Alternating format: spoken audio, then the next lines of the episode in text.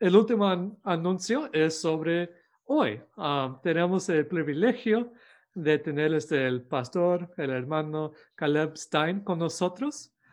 él nos va, él va a este, dar la lectura, la enseñanza hoy sobre la Trinidad, un tema que estoy bien feliz que, que él este, va este, a hablar sobre porque es bien importante y honestamente me dio algo de miedo a, hacerlo. Entonces, estaba bien feliz de poder escuchar y aprender más ah, por él. Y este, Caleb, este, voy a pasar el micrófono virtual a ti. Ah, si nos pueden introducir, ah, tal vez explicarnos un poco más sobre los ministerios que, que usted y su familia están haciendo ahí en Trujillo. Muchas gracias, Chris. Tanta formalidad, no soy ninguno de usted, pero gracias de todo modo, ¿ya? Doy gracias a Dios por el privilegio de estar aquí con ustedes esta noche. Me llamo Caleb Stein y con mi esposa estamos aquí con nuestra familia en Trujillo, sirviéndole a Dios. Por la gracia de Dios, tenemos seis hijos ah, que están entre 8 y 16 años. Dos de ellos vinieron a la casa o llegaron a la casa hace cuatro meses y medio son niños peruanos que hemos adoptado y estamos todavía en proceso de adoptarnos a ellos. Más importante, ellos están en proceso de adaptarse a nosotros. Pero damos gracias a Dios por el privilegio de tener esos seis hijos con nosotros en casa. Gracias a Dios la casa es media grande porque por la cuarentena no salimos mucho y ya ellos están afanosos de volver a la iglesia y ver a sus hermanos y en Cristo y todo en el tiempo que Dios nos da. Por la gracia de Dios, sirvo como docente y parte de la administración del Seminario Bautista de Perú aquí en Trujillo. Y me alegro mucho de poder enseñar de la palabra de Dios cada día y poder ayudar a guiar al ministerio aquí en la forma que Dios me brinde la chance, la oportunidad.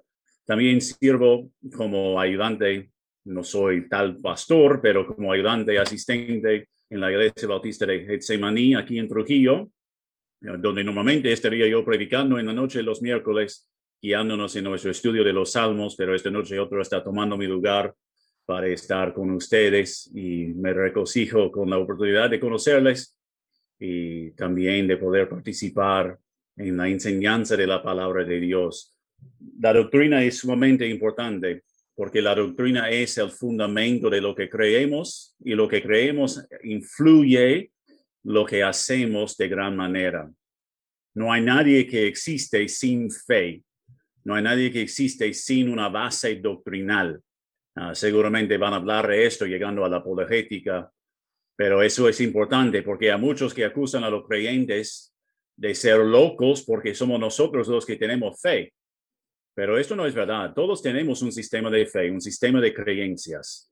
La pregunta no es si crees en algo o no. La pregunta es si lo que crees realmente tiene validez.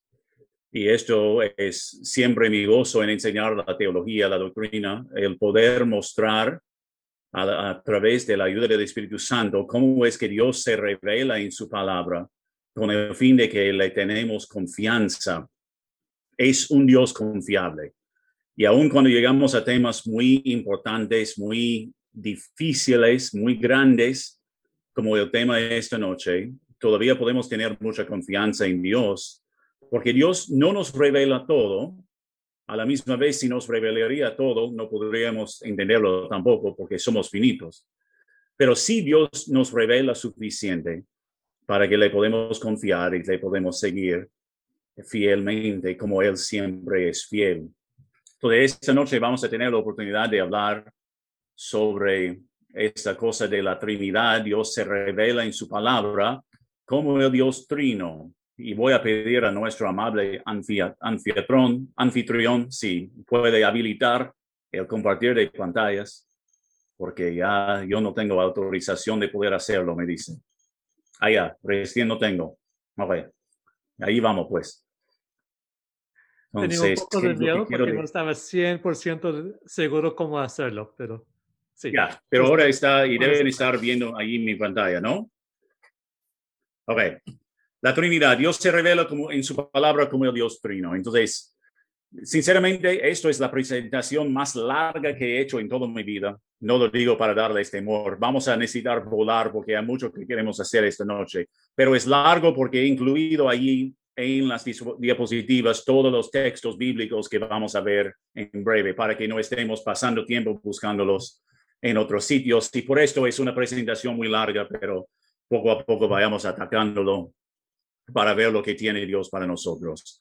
Esto es la verdad fundamental que queremos apoyar esta noche. Dios se revela en su palabra como el Dios trino y vamos a ir explicando lo que significa esto para nosotros. Primeramente, la importancia del estudio. Siempre es bueno entender por qué hacemos lo que hacemos, porque no lo hacemos al azar, no hacemos, no debemos hacerlo sin propósito, sino que debemos hacerlo con una razón, con una base bíblica. Y sí, este es un estudio muy importante. La doctrina de la, de la Trinidad es una de las más fundamentales para nuestra fe. Y quizás no, no te has dado cuenta de esto en otro momento, pero es importante entender porque la doctrina de la Trinidad es sumamente fundamental es sumamente importante para nosotros, porque es una cosa que nos revela realmente lo que es la grandeza y la gloria de nuestro Dios a través de, a través de su palabra en sí. Entonces ya vemos que es una doctrina fundamental. ¿Y por qué? Porque primeramente es un punto de distinción entre la fe cristiana y los demás sistemas de fe lo que hace la fe cristiana muy importante y muy distinta es la creencia en un Dios que se revela en tres personas. Hay muchas religiones que tienen una multiplicidad de dioses. Se llaman politeístas. Hay muchas religiones que creen en un Dios. Se llaman monoteístas. Y nosotros somos monoteístas, pero a la misma vez somos creemos en el Dios trino, lo cual es distinto. Y vamos a ver, mientras que vayamos explicándolo esta noche, que sí es un punto importante, es un punto de distinción para nuestra fe cristiana. Es la base también para poder definirle a Dios, definir quién es Dios, cómo es, cómo obra, cómo debemos responderle a Él. Aló. Buenas noches. Es, es la base, es el fundamento para que podamos ir en adelante definiendo quién es Dios y cómo opera Dios en nuestro mundo. Si Cristo realmente es Dios, debemos responder de una forma. Si Cristo no es Dios, debemos responder de otra forma. Si el Espíritu Santo es Dios, debemos prestarle atención de cierto grado, de cierta forma. Si no es Dios, ahí nos complica mucho de la revelación bíblica. Entonces, es la base de poder definir quién es Dios, también de definir cómo es Dios, cómo es que Dios trabaja o obra en nuestro mundo hoy en día y cómo debemos responderle a Él. Más, ambos, Pablo y Juan, hacen que esta doctrina sea la prueba de la fe verdadera. Entonces, esto es la prueba de nuestra fe. Si no creemos en el Dios trino, según Pablo y Juan, no tenemos una buena base de fe. Pablo lo habla en 1 Corintios 16, 22, cuando dice, el que no amare al Señor Jesucristo, sea anatema, el Señor viene. El que no amare al Señor Jesucristo, la palabra Señor se reserva tanto en el Antiguo Testamento como en el Nuevo Testamento para Dios.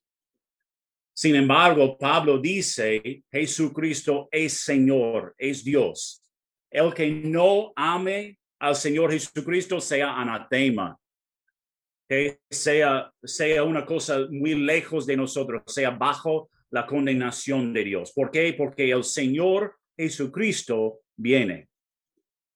Entonces, Pablo dice, la creencia en la deidad de Jesucristo, lo cual es parte de la, de la defensa de la Trinidad. La creencia en la deidad de Jesucristo es de tal importancia que si una persona no cree en Jesús, no puede creer en Dios. También Juan dice en primera de Juan 4, versículo 1 en adelante, amados, no creáis a todo espíritu, sino probad los espíritus si son de Dios, porque muchos falsos profetas han salido por el mundo. Esto conocer el Espíritu de Dios, todo espíritu que confiesa que Jesucristo ha venido en carne es de Dios. Y todo espíritu que no confiesa que Jesucristo ha venido en carne no es de Dios. Y este es el espíritu de anticristo, el cual vosotros habéis oído que viene y que ahora ya está en el mundo. Hijitos, vosotros sois de Dios y lo habéis vencido, porque mayor es el que está en vosotros que el que está en el mundo. Ellos son del mundo, por eso hablan del mundo y el mundo los oye. Nosotros somos de Dios y el, el que conoce a Dios nos oye y el que no es de Dios no nos oye. En esto conocemos el espíritu de verdad y el espíritu de horror. Juan dice, el que dice que Cristo realmente vino en la carne, que fue una persona real, que también a la misma vez vino por parte de Dios a la tierra, a él acepta, porque esto es la persona que habla verdad.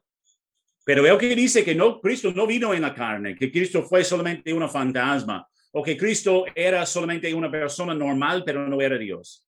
A él no le hagas caso, porque él no es de Dios. El que es de Dios afirma que Jesucristo es Dios. El que no es de Dios no afirma que Jesucristo es Dios. Y quizás nunca has pensado de esta forma, pero como dije ya, el el hablar así de la divinidad de Cristo, la afirmación de la divinidad de Cristo es parte de la afirmación trinitaria, de la Trinidad. Entonces es tal fundamental para nosotros que si, si no creemos que Jesucristo es Dios, no podemos ser de Dios. Y vamos a ver aún más textos esta noche que nos afirman esto. Es una doctrina importante para la, doctrina de la salvación.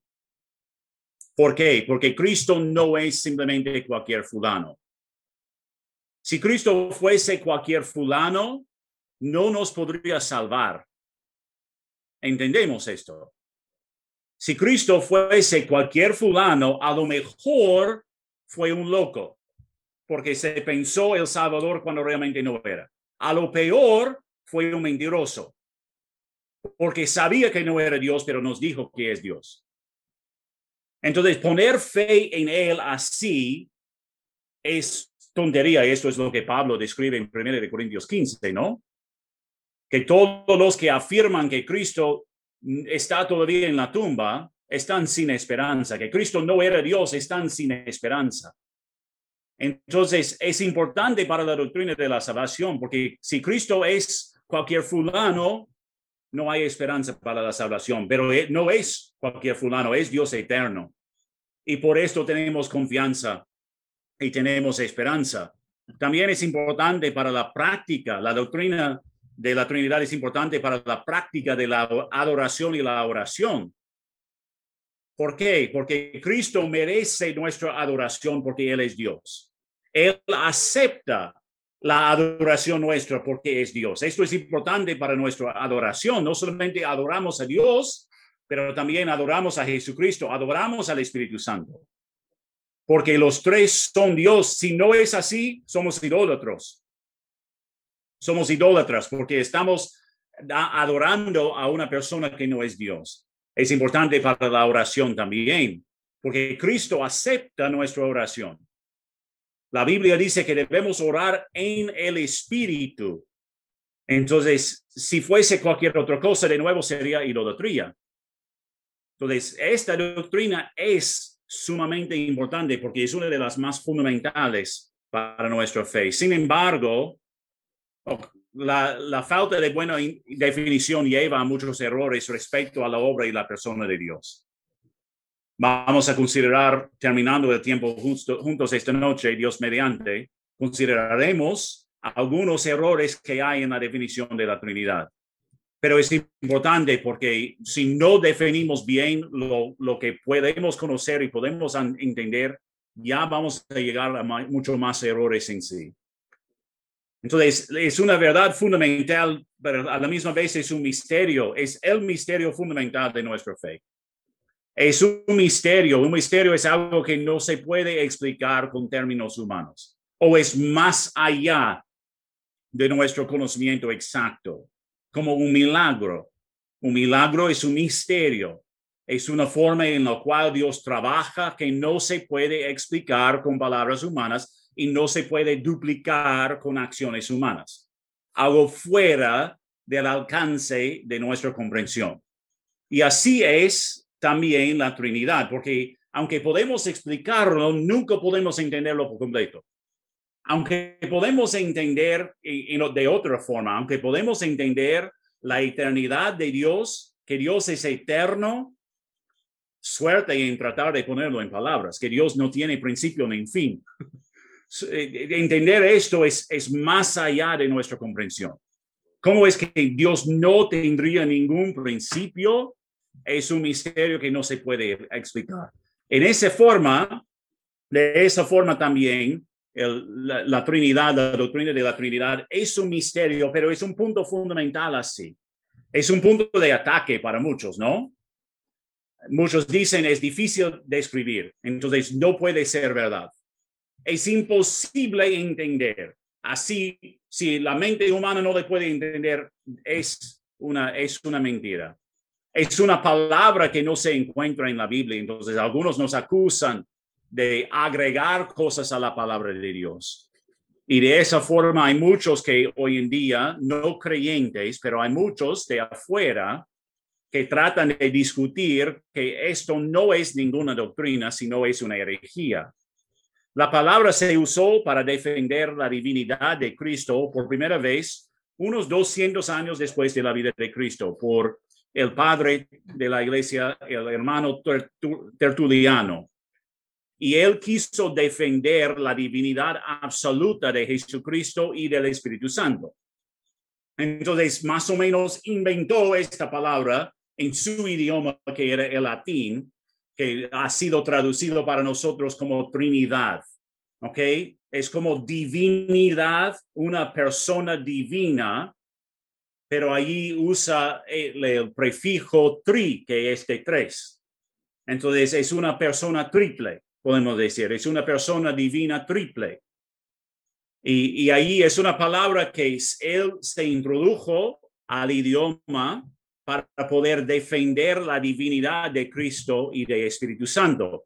No debe, no debe sorprendernos que hay palabras que usamos para defender la buena doctrina que no se encuentran en la Biblia. Porque hay muchas palabras que usamos en un ámbito teológico para defender cosas bíblicas, pero son palabras que no se encuentran en la Biblia. Por ejemplo, la palabra Biblia. La, la palabra Biblia no se encuentra en la Biblia por lo menos en la forma que nosotros lo usamos, porque la palabra Biblia en el griego de lo cual viene la palabra simplemente significa libro. Pero lo hemos usado como el libro de libros, por esto lo llamamos Biblia. Pero no es ninguna palabra netamente bíblica o eh, no es una palabra que se expresa exactamente así. La palabra canon, que describe el conjunto de los textos de la Biblia los 66 libros que se componen en la Biblia. No es ninguna palabra bíblica tampoco, pero es una buena palabra porque nos escribe cuál es la Biblia. Otra es la palabra inerrancia. Inerrancia significa que la Biblia es sin error. No es ninguna palabra bíblica, pero es un concepto bíblico. Y hay mucho más, pero no vamos a desviarnos más así. Pero hay muchas palabras que usamos para defender el contenido de la Biblia, que no son palabras necesariamente bíblicas. Así no debe sorprendernos. Millar Erickson, un teólogo norteamericano, dijo, no mantenemos la doctrina de la Trinidad porque es evidente o lógicamente convincente por sí misma. La mantenemos porque Dios ha revelado que esto es como es. Entonces, sí hay dificultades y hay misterios que no podemos entender pero no afirmamos la doctrina simplemente porque es algo que podemos comprobar con la lógica. La mantenemos porque Dios dice que es así. Tal como mantenemos que Dios es eterno. ¿Tú lo puedes comprobar? no, no, no puedes comprobarlo. No puedes volver en la historia para ver el principio de Dios porque no hay ningún principio y no había nadie ahí con él para verlo, pero lo aceptamos por fe. Lo aceptamos porque Dios ha revelado tal como es. Si tratas, una persona dijo, si tratas de entender la Trinidad, perderás tu mente. A la misma vez, si tratas de negarla, perderás tu alma. Okay, quizás es un dicho apócrifo porque no, no sabemos quién lo dijo o en qué momento lo dijo, pero así es, es un punto de comienzo para nosotros. No es algo que vamos a poder entender por completo en este breve tiempo que tenemos esta noche. Sin embargo, debemos entenderlo a la medida que podemos, porque si no entendemos lo que la Biblia revela, no podemos tener fe en el Dios de la Biblia. Así debemos buscar una base amplia bíblica para la doctrina. Debemos tener cuidado porque Dios se revela de forma progresiva. Dios se revela de forma progresiva. Así, no vamos a poder ir a Génesis 1.1 y entender la, verdad de que Cristo estaba allí presente en la creación, porque Cristo no se revela por nombre en Génesis 1.1. Más tarde, en Juan 1.1, se revela que Cristo estaba allí presente con Dios, porque Cristo es Dios. Y ahí podemos entender, mirando hacia detrás a Génesis 1.1, que Cristo estaba allí, pero no vamos a poder abrir Génesis 1.1 y ver fijamente la palabra Cristo en este texto. ¿Me entienden así, no? Donde debemos entender que Dios se revela a través de toda su palabra. Entonces, debemos entender que hay textos del Antiguo Testamento que son menos claros y hay textos del Nuevo Testamento que son más claros porque a la medida que vaya revelándose Dios va, va dándonos más información. De esa forma, ningún texto enseña la totalidad de, de, una doctrina bíblica. No hay ningún texto que enseñe la totalidad de lo que creemos para ninguna doctrina bíblica. No hay ningún versículo que comprueba la doctrina amplia de la Trinidad, pero es así con todas las doctrinas. No hay ningún versículo que nos dice toda la plenitud de la doctrina de Dios o toda la plenitud de la doctrina de la salvación. Nuestra fe no se basa en versículos aislados, sino en el contenido de la palabra de Dios como su totalidad. El Antiguo Testamento enfatiza la unidad de Dios, la unidad de Dios. Y eso es importante. ¿Por qué? Porque ellos vivían en una cultura en la cual casi todos eran politeístas. Todos los pueblos alrededor de Israel confiaban en hasta cientos de dioses. Así Dios se revela como el Dios único. ¿Por qué? Porque en el tiempo antiguo tú tenías tu Dios como hasta hoy en día tienen muchos de los católicos, tienen sus santos del mes o sus santos de cada área de la vida. Así era la vida antigua con respecto a los, a los dioses. Hay, habían dioses del mar, pero ellos no podían salir del mar. Entonces también habían dioses de la tierra, pero esos dioses no podían subir a los montes. Entonces habían dioses de los montes. Y ninguno de ellos podían controlar la cosecha. Entonces habían dioses de las cosechas también. Y dioses de la fertilidad. Y dioses de esto y de esto y de esto. Y en ese contexto Dios se revela como un Dios único, como uno. ¿Por qué? porque Él se hace distinto de los demás dioses. Llegando al Nuevo Testamento, el Nuevo Testamento enfatiza la triunidad de Dios, tres en uno. ¿Ok? El mismo concepto, pero más amplio. Entonces, no hay desacuerdo tampoco entre los dos testamentos, eh, como vamos a ver esta noche. Dios eh, se enfatiza como unidad en el Antiguo Testamento, y como triunidad en el Nuevo Testamento. Entonces, ya primeramente vemos el Antiguo Testamento, la Trinidad sugerida en el, en el Antiguo Testamento. No está enseñada de forma sobreclara o sobreentendible, pero sí está enseñada así. Comenzamos con la verdad básica, que Dios es único. Dios es único. Él es distinto de los demás, de los demás dioses y hay muchos textos y de hecho vamos a ver unos dos, tres versículos en cada punto, pero hay mucho más que podríamos ver si tuviéramos tiempo. Simplemente hemos destacado algunos textos bíblicos para darnos un mejor fundamento. Primeramente, Éxodo 2, 2 a 4, o Éxodo 20, 2 a 4. Yo soy Jehová tu Dios, que te saqué de la tierra de Egipto, de casa de servidumbre. No tendrás dioses ajenos delante de mí no te harás imagen ni ninguna semejanza de lo que está arriba en el cielo, ni abajo en la tierra, ni en las aguas debajo de la tierra. Nota así que la verdad se funda en la obra pasada de Dios. Dios dice, yo soy Dios de todo. ¿Por qué? Porque te saqué del Egipto. Y ahí en Egipto, ¿qué hizo Dios? Mostró toda su gloria y su poder sobre Faraón y los demás dioses egipcios. Y ahora Dios dice, no vuelvas a estos dioses porque no te pueden hacer nada. Por eso dice, no tendrás dioses ajenos delante de mí. No adoréis a ningún otro Dios porque yo soy el único Dios. Yo soy el único Dios capaz y poderoso.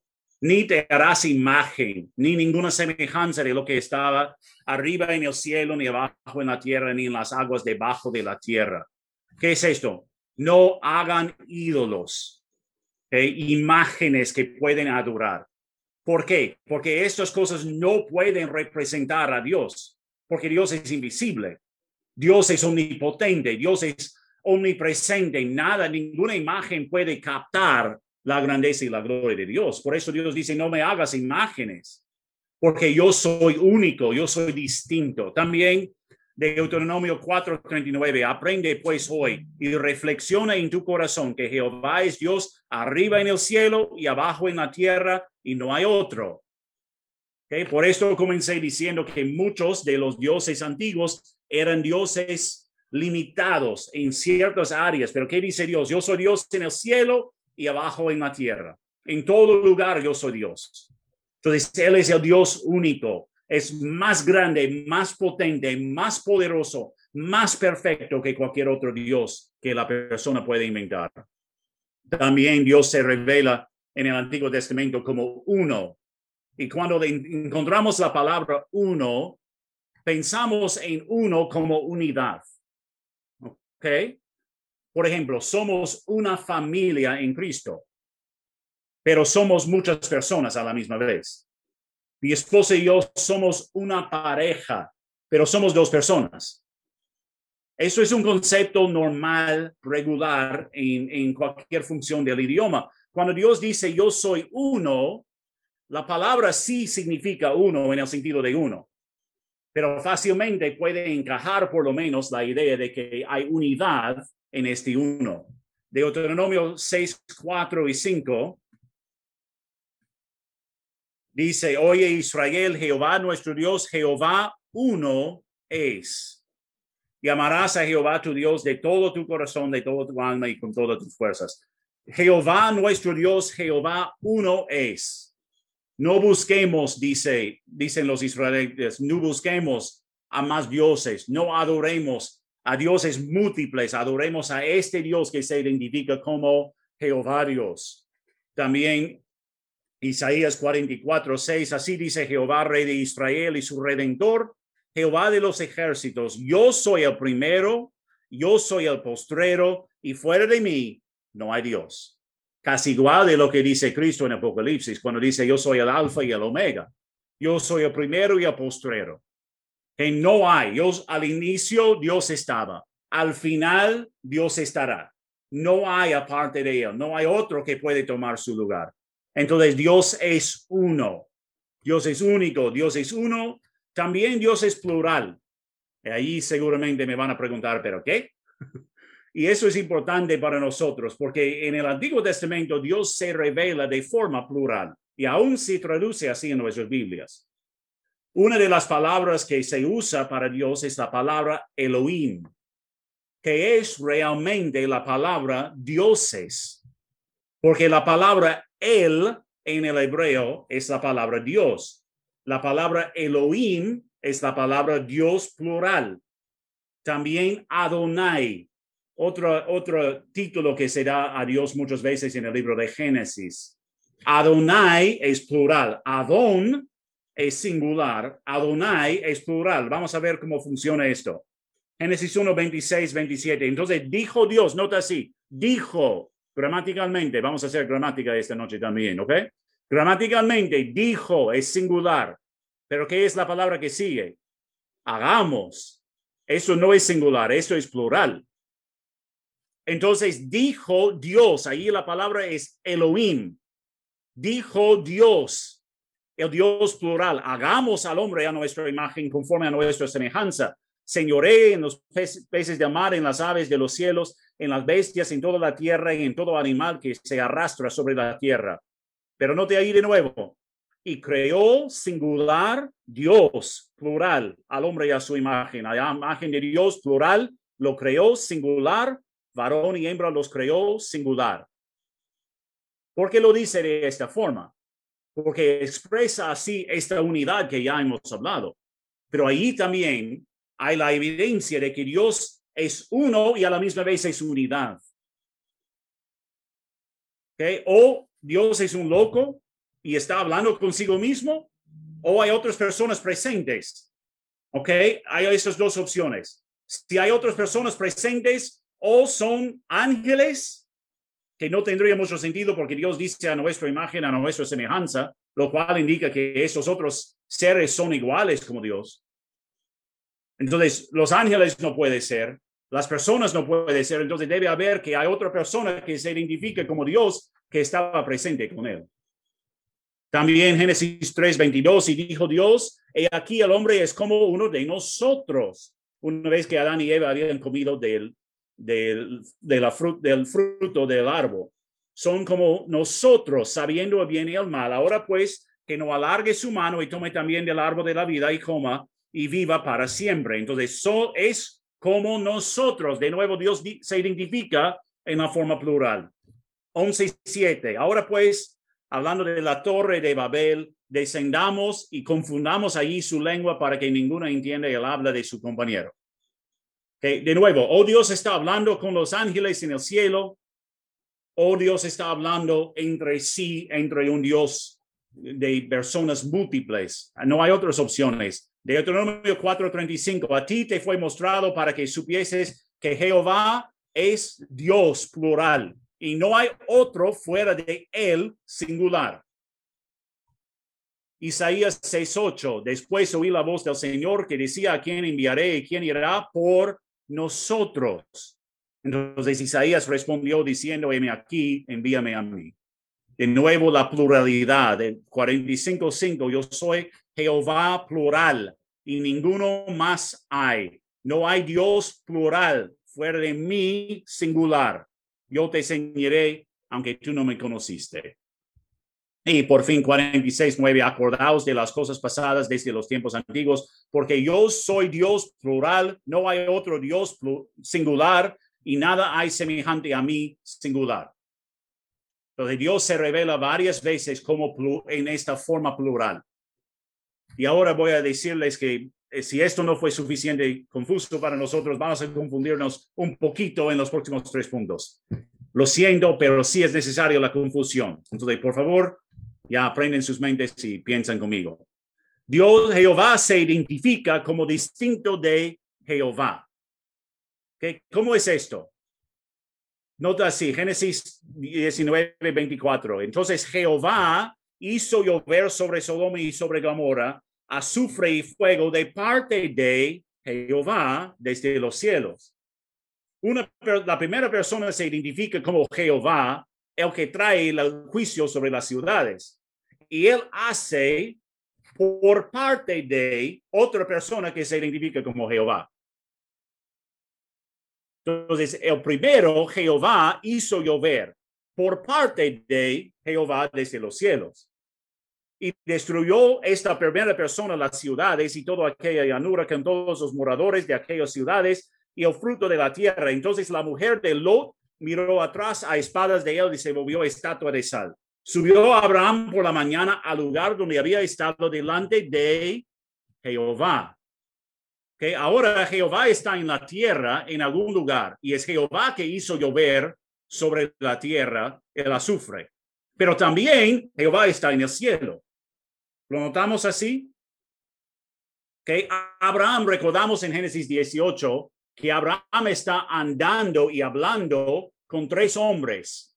Dos de ellos son ángeles y el otro se identifica como el Señor, el Dios. Pero mientras que esta persona que se identifica como Señor y como Jehová está con Abraham, hay todavía otra persona, Dios, que está en el cielo. ¿Ok? Entonces Jehová se identifica como distinto de Jehová. Hay dos personas que se identifican como la palabra Jehová. Oseas 1.7, más de la casa de Judá tendré misericordia y los salvaré. Dios está hablando. Si lees el contexto de Oseas 1, Dios está hablando, los salvaré por Jehová su Dios. Entonces Dios dice, yo Dios les salvaré por parte de Jehová su Dios. La misma, la misma distinción de nuevo, no los salvaré con arco, ni con espada, ni con batalla, ni con caballos, ni jinetes. Entonces, hay dos personas que se identifican como Jehová. También, Jehová se identifica como distinto del Redentor. En el libro de Isaías dice Dios, vendrá el Redentor a Sión y a los que volvieron de la iniquidad de Jacob, dice Jehová. La Biblia indica claramente quién es el que redime. Dios es el que redime. Pero aquí Dios dice, vendrá el redentor, lo cual no soy yo. Entonces hay otra persona que puede redimir, pero Dios dice solamente Dios puede redimir. Entonces vemos que hay esas pistas, ¿no? Por lo menos está sugerida. Por fin Jehová se identifica como distinto del Espíritu más que cien veces en el Antiguo Testamento. Dios dice que yo soy distinto del Espíritu. Oíd esto, dice Isaías 48.1, casa de Jacob, que os llaméis del nombre de Israel, los que salieron de las aguas de Judá, los que juran en el nombre de Jehová y hacen memoria de Dios en Israel, más no en verdad ni en justicia. Ok, parece que tengo el versículo equivocado y no lo capté cuando lo copié. Ya. Debe ser otro versículo, pero vamos a ir adelante al 61.1 porque esto sí sé que es verdad. El Espíritu de Jehová, el Señor, está sobre mí porque me ungió Jehová. ¿Ok? Entonces Isaías dice, el Espíritu de Jehová, el Señor, está sobre mí porque Jehová me ungió. Entonces, el Espíritu se identifica como el Espíritu de Jehová, el Señor, el que pertenece a Dios pero es distinto que Dios mismo. Entiendo que ya quisiera tomar más tiempo con esto, pero ya necesitamos volar porque estamos atrasados y sabía que iba a pasar así. Entonces necesitamos seguir, pero así por lo menos vemos que la Trinidad se, se sugiere en el Antiguo Testamento que hay pluralidad, hay unidad, hay uno, hay único, pero a la misma vez hay pluralidad, hay distinción. La Trinidad afirmada en el Nuevo Testamento. Dios es uno, es el primer, la primera verdad. Dios es uno. De nuevo, el Nuevo Testamento nos enseña lo mismo. Primera de Corintios 8. Acerca pues de las viandas que se sacrifican a los ídolos, sabemos que un ídolo nada más, nada es en el mundo, que no hay más que un Dios. Pues aunque hay algunos que se llaman dioses, sea en el cielo, en la tierra, como hay muchos dioses, hay muchos señores. Para nosotros, sin embargo, solo hay un Dios, el Padre, del cual proceden todas las cosas y nosotros somos para Él, y un Señor, Jesucristo, por medio del cual son todas las cosas y nosotros por medio de Él. Entonces, Pablo afirma claramente de nuevo que hay un solo Dios Santiago 2.19, ¿tú crees que Dios es uno? Bien haces. También los demonios creen y, tiemblan. Santiago dice eso es una creencia básica, normal. Todos conocemos que Dios es uno. En el Nuevo Testamento el Padre se reconoce como Dios. El Padre se reconoce como Dios. Juan 6:27. Trabajad no por la comida que perece, sino por la comida que a vida eterna permanece la cual el Hijo del Hombre os dará, porque a este señaló Dios el Padre. Así nos identificamos Dios como Padre. Primero de Pedro 1.2, elegido según la presencia de Dios Padre, en santificación del Espíritu, para obedecer y ser rociados con la sangre de Jesucristo. Gracia y paz os sean multiplicadas. El Padre se reconoce como Dios. También el Hijo se reconoce como Dios. El Hijo se reconoce como Dios. Dice Cristo, el Padre y yo y el Padre, uno somos.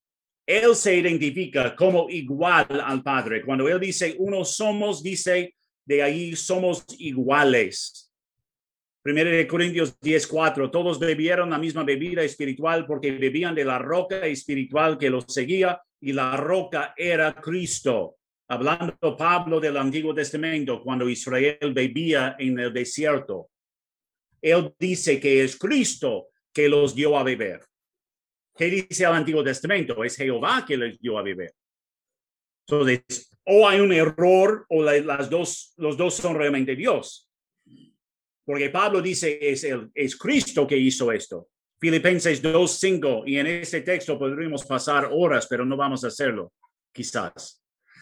Dice Pablo, haya pues en vosotros este sentir que hubo también en Cristo Jesús, el cual siendo en forma de Dios, no estimó ser igual a Dios como cosa que aferrarse, sino que se despojó a sí mismo, tomando forma de siervo, hecho semejante a los hombres, y estando en la condición de hombre, se humilló a sí mismo, haciéndose obediente hasta la muerte y muerte de cruz.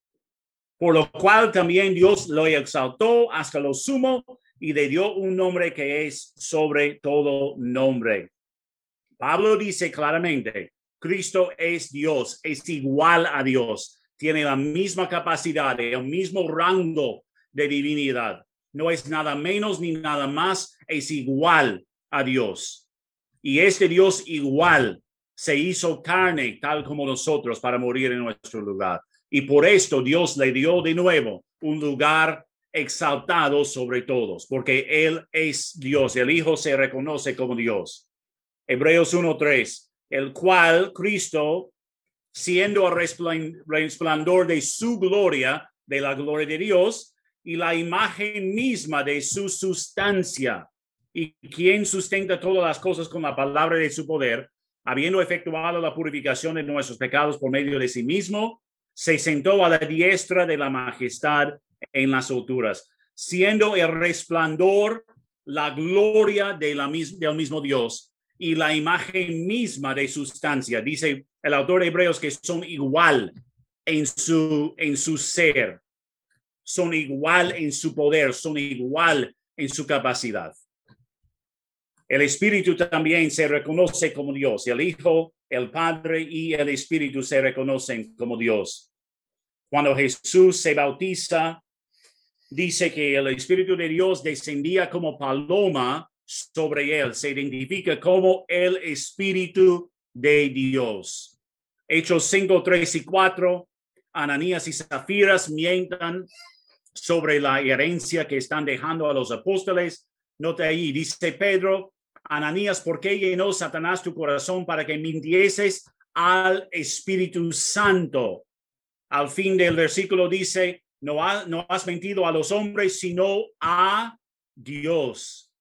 Entonces el Espíritu Santo se reconoce como Dios. Primero de Corintios 6, 19, que vuestro cuerpo es templo del Espíritu Santo, el cual está en vosotros, el cual es de Dios, porque hemos sido comprados por precio, debemos glorificar a Dios en nuestro cuerpo, lo cual es de Dios. El Espíritu Santo se reconoce como Dios. Y aunque son iguales, son distintos. ¿Ok? Y por tiempo vamos a saltar esta sección de versículos. Ustedes lo pueden ver en casa en otro momento. Vamos a salir adelante al próximo punto allí que, que nos enseña de un momento, que nos enseña también de lo que debemos afirmar respecto a la, a la Trinidad. Un momento, estoy jugando con dos monitores y no quiere salir bien en sus pantallas para ustedes. Ahí está. La evidencia de Mateo 28, 19. Okay. Mateo 28, 19 dice, por tanto, y de hacer discípulos a todas las naciones, bautizándolos en el nombre singular del Padre, del Hijo y del Espíritu Santo.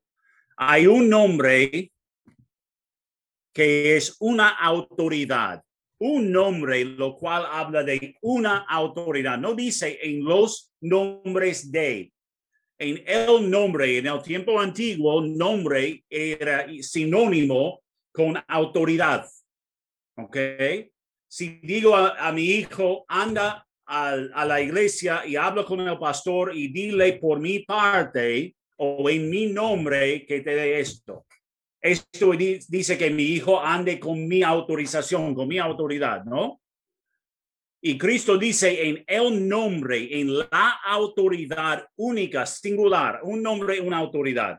Pero nota así, es el nombre del Padre, del Hijo, del Espíritu Santo, de los tres, lo cual nos indica que el Padre es Dios, el Hijo es Dios, el Espíritu Santo es Dios, pero el Padre no es el Hijo, el Padre no es el Espíritu Santo y el Hijo no es el Espíritu Santo tampoco. Que hay distinción, pero hay unidad a la misma vez. ¿Ok? Y esto es la forma básica por la cual explicamos muchas veces la Trinidad. Que hay un nombre, una autoridad. El Padre es Dios, el Hijo es Dios, el Espíritu Santo es Dios, pero el Hijo es distinto del Espíritu Santo. El Padre es distinto del Espíritu Santo, el Padre es distinto del Hijo. Son personas distintas, pero hay unidad así. Solo hay un Dios, solo hay un Dios. Entonces hay unidad, hay distinción, pero hay unidad a la misma vez. Y ahí vemos, ya podemos retroceder de nuevo para ver algunos textos bíblicos, para ver la unidad que hay en pluralidad. Primeramente en la creación. En la creación, Génesis 1.1 dice, en el principio creó Dios, Dios plural, los cielos y la tierra. 26, 27 que ya hemos leído, hagamos plural al hombre a nuestra imagen. 2, 4. Estos son los orígenes, orígenes de los cielos y de la tierra cuando fueron creadas el día que Jehová, Dios plural, hizo singular la tierra y los cielos. Job 33, 4. El Espíritu de Dios me hizo y del soplo del omnip- omnipotente me dio vida. Entonces él dice, el Espíritu me creó, pero a la misma vez Dios me sopló para darme vida.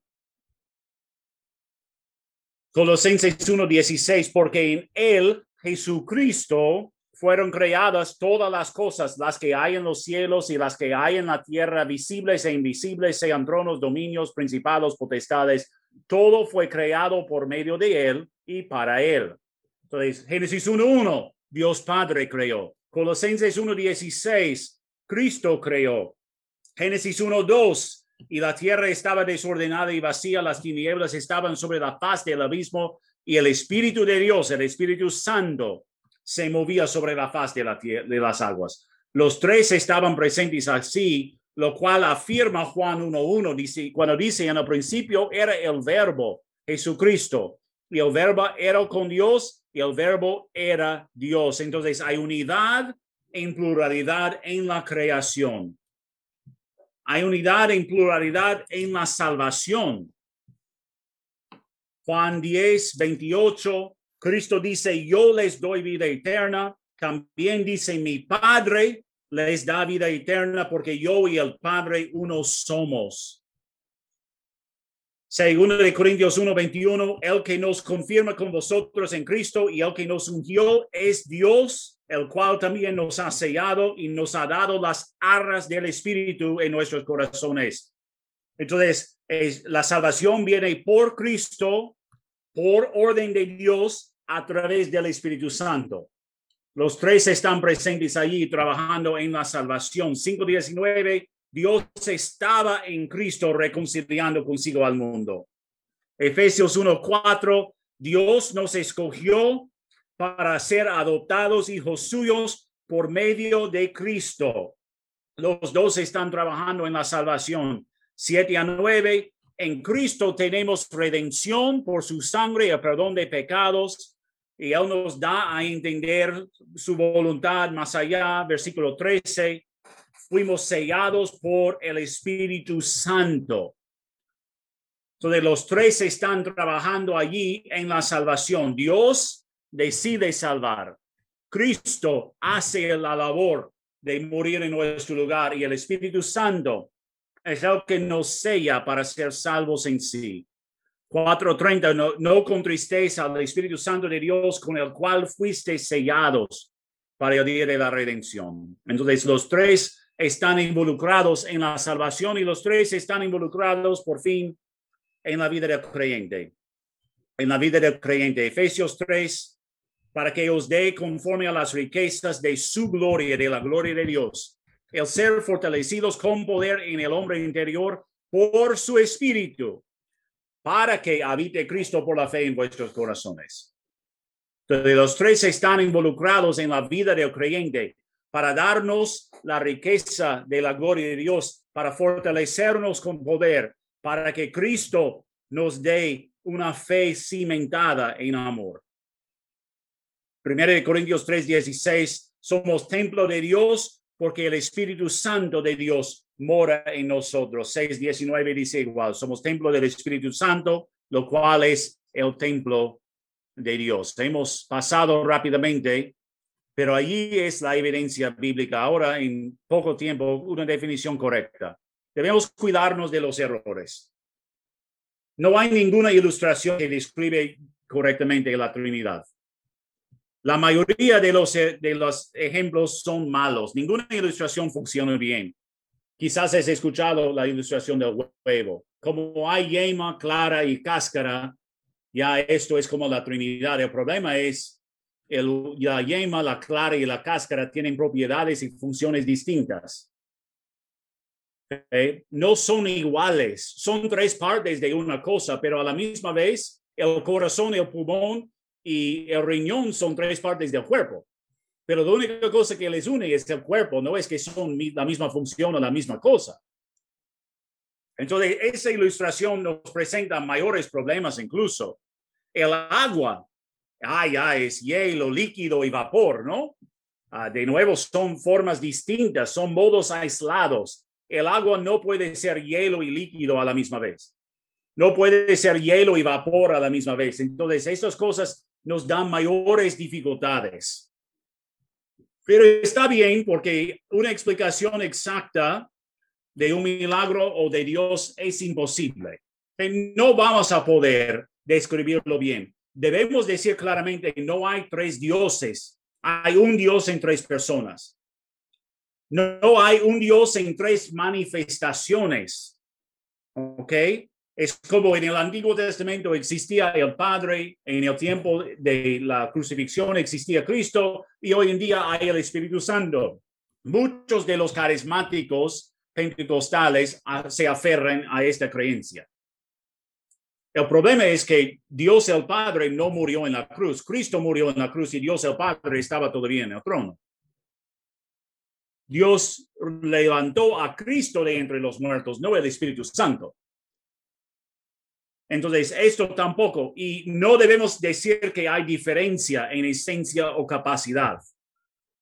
Los tres son de la misma esencia, de la misma capacidad. Por esto la Biblia afirma que los tres estaban presentes en la creación, creando las cosas.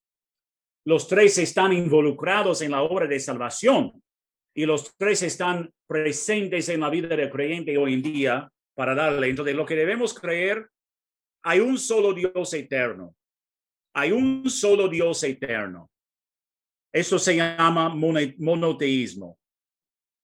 Tal como Israel fue monoteísta, nosotros creyentes somos monoteístas. Creemos en el mismo Dios. Hay un solo Dios que existe en tres personas distintas e, y eternas. Tres personas distintas. ¿Cómo será en el cielo? La Biblia no lo define todo, pero si entiendo bien lo que dice, veremos a Dios sentado en su trono, veremos a Cristo a su lado y veremos al Espíritu Santo también. Trata de encajar esto en tu mente y lo vas a explotar. Porque ya es imposible, pero los tres, aunque son distintos, son uno a la misma vez. Las tres personas tienen una naturaleza divina y coexisten al mismo momento una naturaleza divina, son iguales en sí y existen al mismo instante. El Padre, el Hijo y el Espíritu Santo son iguales en existencia. y naturaleza y existen en unión perfecta. Son iguales en existencia, los tres son eternos. Son iguales en naturaleza, los tres son perfectos, omnipresentes, omniscientes, omnipotentes, santos, verdad, todo esto. Son iguales en existencia y naturaleza y existen en unión perfecta. Mientras que son iguales en naturaleza, son distintos en función. Por esto, Cristo vino para morir en la cruz, porque el Hijo se sujeta al Padre voluntariamente. Son distintos en función. Tienen el mismo poder, pero tienen funciones distintas.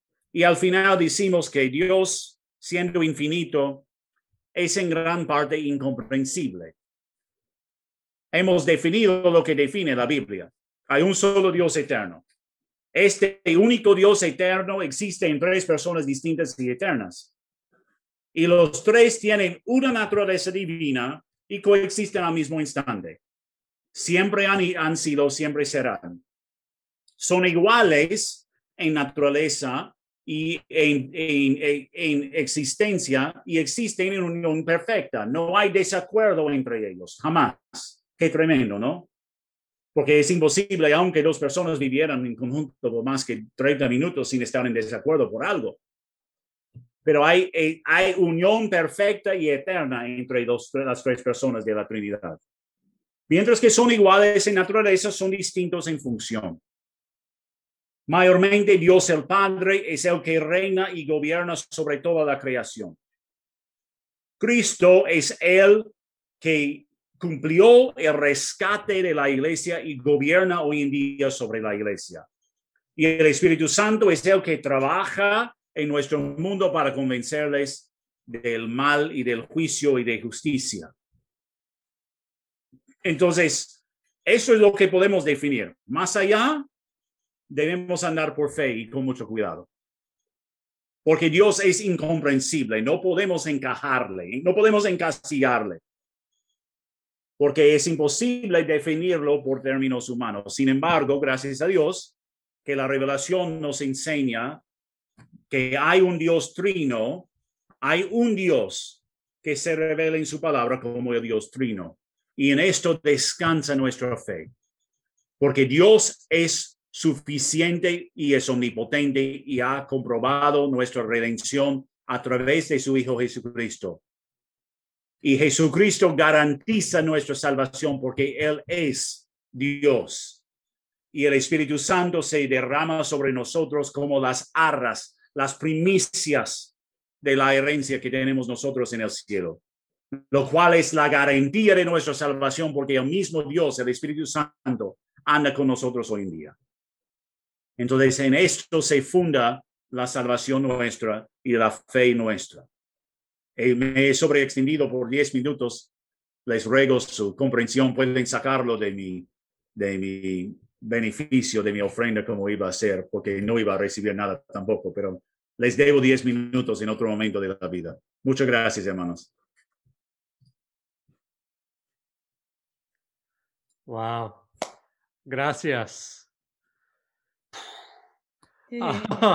se explotó un poco mi mente. Ah, qué chévere. Soy bien feliz que estamos grabando esto para que podamos repasarlo con las notas, este, un montón de versículos para estudiar. Gracias por su tiempo. Gracias por coordinar con, la, con, tu iglesia ahí en Trujillo y que y diles gracias a ellos a prestarnos, a prestártenos, una de esas palabras. Estamos muy agradecidos que um, escuchar de ti, conocerte y aprender con, contigo. Muchísimas gracias. Um,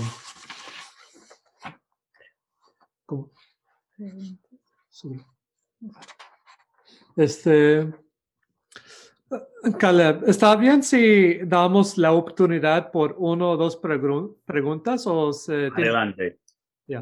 Ah, entonces, hermanos, um, no tenemos un montón de tiempo, pero si ustedes tienen uno o dos, uno o dos preguntas uh, sobre la Trinidad por nuestro profesor, uh, aprovecha. Yo tengo una pregunta. Adelante, amigo. eh, teniendo en cuenta que eh, eh, justo la última parte que es como que eh, tienen distintas funciones y es algo que también a veces cuando hace poco que, bueno, hacía tiempo que también trataba de, estudiar este tema, eh, cada vez que leía la Biblia era muy diferente porque mi mente automáticamente trataba de, de, de alguna forma decir, cuando veo la palabra de Dios es a quién se hace referencia, ¿no? O a Dios Padre, o a Dios Hijo, o a Dios Espíritu Santo. Entonces, mi pregunta era, ¿es necesario ne- es como que tipo de diferenciar cada vez que leamos la Biblia o la palabra de Dios, eh, hacer quién es, de alguna forma? Es una buena pregunta porque podemos errar por los dos lados muy fácilmente. Un error sería de no diferenciar, como algunos, eh, como algunos diferentes sectas o denominaciones hacen. Y allí encontramos el error, como hablamos de que Cristo murió en la cruz, pero también el Padre estaba muerto con él en la tumba. Entonces, no diferenciar nos da un montón de dificultades. A la misma vez, tratar de forzar una diferencia sobre cada texto que hay o una, una explicación única también nos puede llevar a grandes problemas. Porque sí, hay textos claros, por ejemplo, ¿quién es el que efectúa nuestra redención? Es Cristo Jesús. ¿Ok? Esto es su responsabilidad. Pero su responsabilidad no se hace en aislamiento, porque también Dios está allí guiando a la cosa y el Espíritu Santo está allí trabajando para hacer eficaz la obra de Cristo en nuestras vidas. ¿A quién debemos orar, por ejemplo? Principalmente la Biblia nos enseña que debemos orar a Dios Padre. Sin embargo, Cristo enseñó a sus discípulos que deben orar a Él. Y Pablo dice que oramos en el Espíritu Santo. Ahora, ¿es malo orar en el Espíritu Santo o es malo orar al Espíritu Santo? Yo diría no, pero no es que vas a ganar más por haberlo hecho. Eso es el problema. A veces la gente piensa, voy a orar a Cristo porque Él es más chévere y me va a escuchar. No, Cristo es Dios. Esto es un pensamiento católico que nos afecta por la coyuntura nuestra. No es que por orar al Espíritu Santo tenemos mayor eficacia en nuestra oración. No, Él es Dios igual. Principalmente dirigimos nuestras oraciones a Dios Padre porque es su función guiar y sober- ser soberanos sobre todo. Pero orar Espíritu Santo necesito mayor, necesito mayor calma hoy, porque sé que solamente tú me puedes calmar y necesito tu presencia para afirmarme y para calmarme el día de hoy. Cristo, necesito enseñar tu amor a esta persona horrible que no puedo, no puedo amar, pero enséñame a amarlo como tú me amas y como tú amabas a tus discípulos. No veo que estas son cosas irreverentes o son cosas en contra de- del texto bíblico. Porque eh, decir Cristo, enséñame tu amor, no es decir Dios no es amor, sino es decir, ah, Cristo, ayúdame a vivir tanto como tú vivías con tontos, como yo vivo, para que les ame como tú les, nos amas, como tú nos amas. No, no veo que esto está en contra. No debemos forzar una, una obra aislada en cada texto de la Biblia, pero a la misma vez debemos apreciar la plenitud de la obra de la obra grande de Dios a través del Hijo, a través del Espíritu, a través del Dios Padre. Bien, Yo tengo una pregunta. A veces cuando nos referimos a Dios el Padre y a Jesús, muchas personas nos identificamos con el Padre, tenemos una imagen del Padre o una imagen de Jesús como hermano mayor, como nuestro Salvador. Pero ¿por qué es ah, para muchas personas, muchos incluso muchos creyentes, es complicado relacionarse con el Espíritu Santo? Y creo que au- aunque, aunque no se cree, eh, puede, se puede cometer el error del Espíritu Santo, el Espíritu de Dios, como, como creen otras religiones, ¿no? El Espíritu, la fuerza de Dios. Pero ¿qué es lo que, que- qué es lo que piensas al respecto? Porque es un poco difícil conectar con el Espíritu Santo como persona, porque es una, es una, una de las personas de la Trinidad, ¿no? O sea, no es el Espíritu de Dios o la fuerza de Dios, ¿no? Es, es, una, es una persona la Trinidad, ¿no? también es una buena pregunta porque nos hace muy complicado definir algo que la Biblia no nos define muy bueno. Y si somos sinceros, son pocos textos de la Biblia que hablan explícitamente del Espíritu Santo. Pero parte de la respuesta debe ser que la revelación de Dios es para que lo conocemos en su plenitud. Entonces, lo que no, no comenzamos con Cristo en Mateo 1.1 nomás. Todo lo que entendemos de Cristo se funda en la revelación de Dios en el Antiguo Testamento. ¿Ok? Porque Cristo viene con el fin de revelarnos la plenitud de la gloria y la persona de Dios. Eso dice Juan. Y vimos en él la gloria del Padre, del unigénito del Padre, lleno de gracia y de verdad. Entonces, como Cristo vino para revelarnos la plenitud del Padre, el Espíritu Santo viene para confirmar la obra del Padre en nosotros. Y si Dios es omnisciente, el Espíritu Santo también es omnisciente. Si Dios es amor, el Espíritu Santo también es amor. Pero si Dios es juicio, también el Espíritu Santo es juicio. Entonces debemos, debemos llenar quizás los espacios en blanco en nuestras mentes o, o los huecos donde no hay la revelación que quisiéramos tener. Lo podemos llenar de la misma forma que hacemos con la persona de Cristo, con la revelación llena de Dios mismo y aún más con la revelación de Jesucristo. Porque Cristo dice, tanto como el Padre les ama y yo les amo, el Espíritu Santo vendrá para confirmar el amor de Dios en ustedes. Entonces, esto es que Él existe con toda la misma plenitud de la divinidad, como dice, como es Dios y como es Cristo. Entonces, es más que una fuerza. Pero, y debemos defender la, la doctrina del Espíritu Santo porque desafortunadamente, por muchos errores, por muchas dificultades de muchas diferentes religiones, hemos, nos hemos pasado por alto muchas veces la enseñanza sobre el Espíritu Santo. Es la gran doctrina ignorada por muchas de nuestras iglesias evangélicas.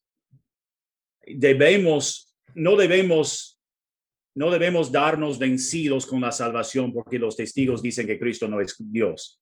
No debemos darnos por vencidos con la gracia porque los católicos hablan de pura gracia y amor y no hablan nada de otra cosa debemos rescatar estas doctrinas de los malhechores. Entonces debemos rescatar la doctrina del Espíritu Santo. Y, y esto es, Pablo dice, la confianza nuestra, porque e, él es la primicia, la, las aras de nuestra herencia, el primer pago, podemos decir. ¿Okay? ¿Cuánto es que Dios te ha cambiado desde el principio hasta ahora? Si hemos sido salvos más que un par de meses, el cambio es tremendo. Pero esto es solamente la primicia de lo que nos espera en el cielo. Por eso la doctrina del Espíritu Santo es tan importante, porque Él me guarda hasta que me voy para estar con Dios. Él sigue preparándome para hacerme listo para la presencia de Cristo. Entonces, hay mucho que podemos excavar y ahí descubrir a lo largo de las epístolas, no tanto quizás como quisiéramos tener, pero ahí está si lo vamos buscando. Y esto es lo que nos provee tanto la resurrección de Cristo como la presencia del Espíritu Santo, la esperanza para seguir adelante cada día. Gracias.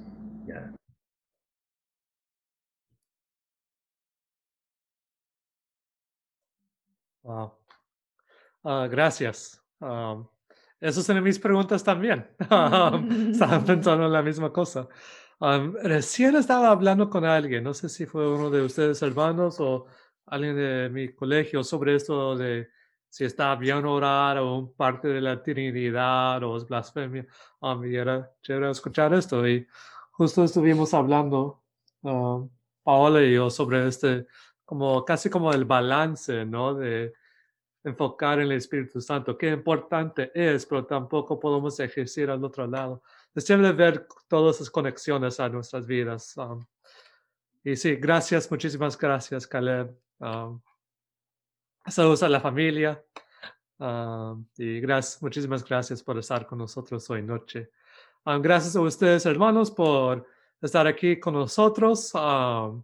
espero que eso ha sido una bendición. Ha sido una bendición para mí, un montón para digestiar, digerir, digerir ir pensando. Ah, muchísimas gracias y nos vemos la próxima semana por nuestro... Vamos a... Yo tenía una lección planeado y escrito, pero de ahí hace dos semanas teníamos este, el apagón. Entonces, lo que voy a hacer es voy a hacerlo más corto, voy a sacar unos puntos y enfocar un poco más en algo y de ahí también vamos a tener un parte de la clausura. Um, entonces, no se falta en la próxima semana, va a ser la, la última para esta temporada, para esta serie y de ahí en un par de semanas estamos empezando este, la apologética. Um, gracias. La próxima semana es lo del premio. ¿o no? No, no sé todavía. Ah, ya. voy, a, voy a anunciar esto la próxima semana. Um, no sé cuándo voy a tener tiempo de escribir ese examen. Pero muchísimas gracias. Este, Daniel, nos pueden este, cerrar en oración y ahí estamos despedidos.